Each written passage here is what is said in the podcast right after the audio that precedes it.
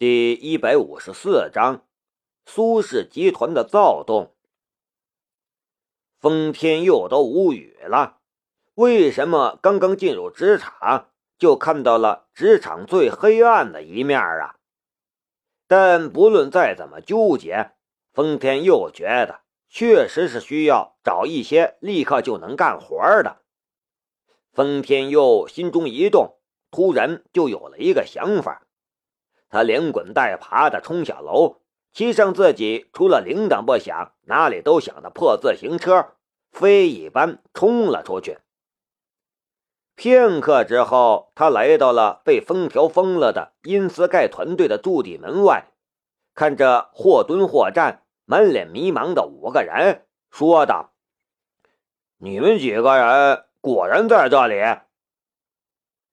你是来嘲笑我们的吗？”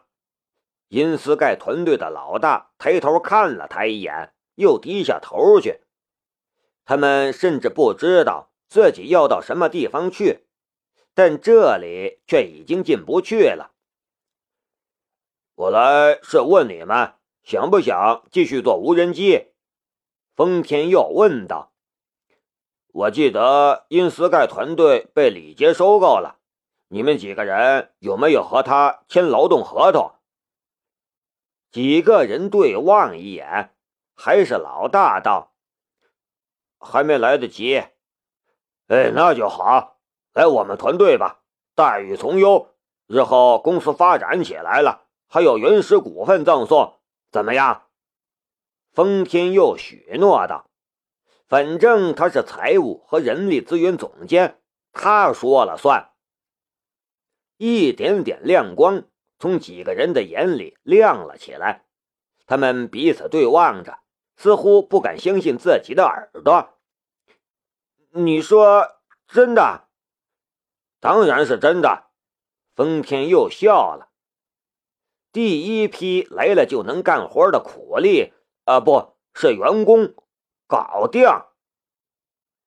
南明却是打电话给了苏红叶，第一句就是。老大，你们俩在哪儿呢？回答是，在寝室撸游戏。这俩人交不离梦，梦不离交，堪称青阳好基友。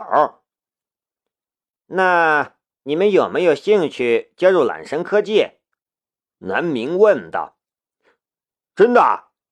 电话那边，老大猛然跳了起来。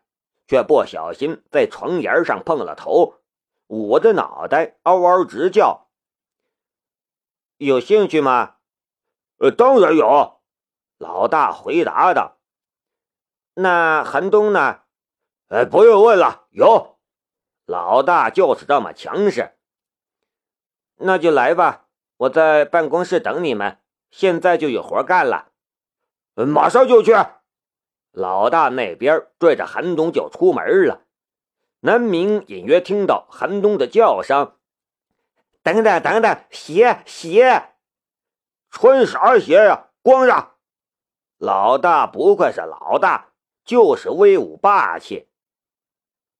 南明心中默默计算了代码量，要重写的代码却不少，光靠老大俩人或许还不够。这种核心业务不能外包。如果说青阳大学还有一个随叫随到、还很能干活的人的话，南明觉得就只有一个人了。铁蛋儿在哪儿呢？南明拨通了铁蛋儿的电话。有个活干，待遇从优，补给充足，干不干？呃，干呢，老板。晚上我过去找您。铁蛋儿以为又是像上次那样帮南明改进无人机，这活儿他已经干过好几次了。铁蛋儿对其极感兴趣，因为非常有成就感。等到了晚上八点多，铁蛋儿打工完，来到了南明二十八楼的居所，看到南明给他的任务时，整个人都傻眼了。老板，代码我不行啊！老板，铁蛋儿是学机械的，对代码这一块几乎没什么涉猎呀。南明从书架上抽下来两本书，丢给了他，给我看。不行啊，老板，我这方面没天赋，完全看不懂啊。哦，哎，呃，嗯嗯嗯。话没说完，铁蛋翻开一看，就整个人沉浸进去了。看完之后，这段代码给我重新编写一遍。南明把工作丢给铁蛋，就跑去愉快的玩耍去了。当老板的诀窍是什么？就是不断培养厉害的人，好让自己可以不断偷懒啊！只剩下被当成了廉价劳动力的铁蛋在书桌前看得如痴如醉。呃，好的，老板。铁蛋下意识的回答了一声。这一夜他是别想睡了。这几天。苏氏集团整个都炸锅了，被苏氏集团董事长苏立恒当做继承人培养的太子爷苏吉，因为涉嫌盗窃别人的技术，被丢进了大牢里，不日就要起诉了。这个消息引起了苏氏集团旗下的几家公司股票大跌，业务巨然受阻，整个公司一片人心惶惶。但苏老爷子真正担心的却不是这个，而是苏吉本身。他一边痛心疾首，一边想办法营救苏吉。但他努力了好几天，竟然连苏吉的人都没见到，就连事态的发展状况都了解不到。警方的回复说，还不能确定苏吉是否已经盗窃了原型机的代码。为了调查需要，必须将他和外界隔离。按照常理来说，资产数十上百亿的大集团，其影响力也是惊人的，总有各种关系让他们打通关节。但事实上，他们所有的关系都在执法机关面前受阻，就算是到处送钱都没人收。然后又传来了消息。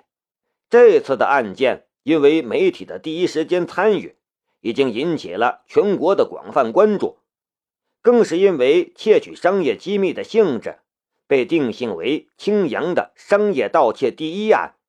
很多大人物都在盯着呢，想要通过打通关节、走走关系，几乎不可能。而因为能够抵得住各方压力。青阳警方因此网络口碑爆棚，已经被称为良心了。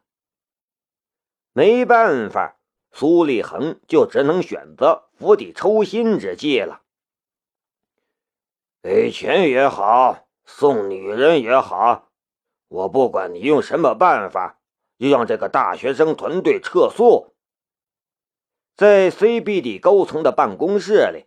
背对着巨大的落地窗和车水马龙，苏立恒给集团公关部经理苏文杰下了命令。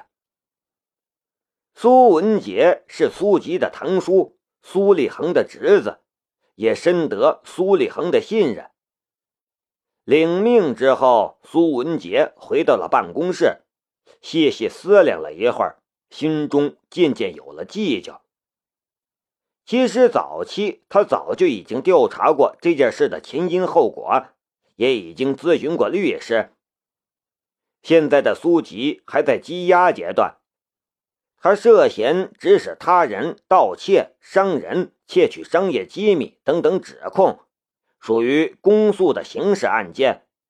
就算是让受害者申请撤诉，也只是治标不治本，法院不见得受理。想要让法院答应撤诉，怕是还必须走政府路线。但事情要一步一步办，受害人的态度对量刑也至关重要，能减少一点就是一点苏文杰拿起搜集来的大学生团队的资料，仔细看了片刻，按下了桌子上的按钮。小胡，你过来一下。不多时，一名女子款款走来，在苏文杰的面前站定。经理，您叫我。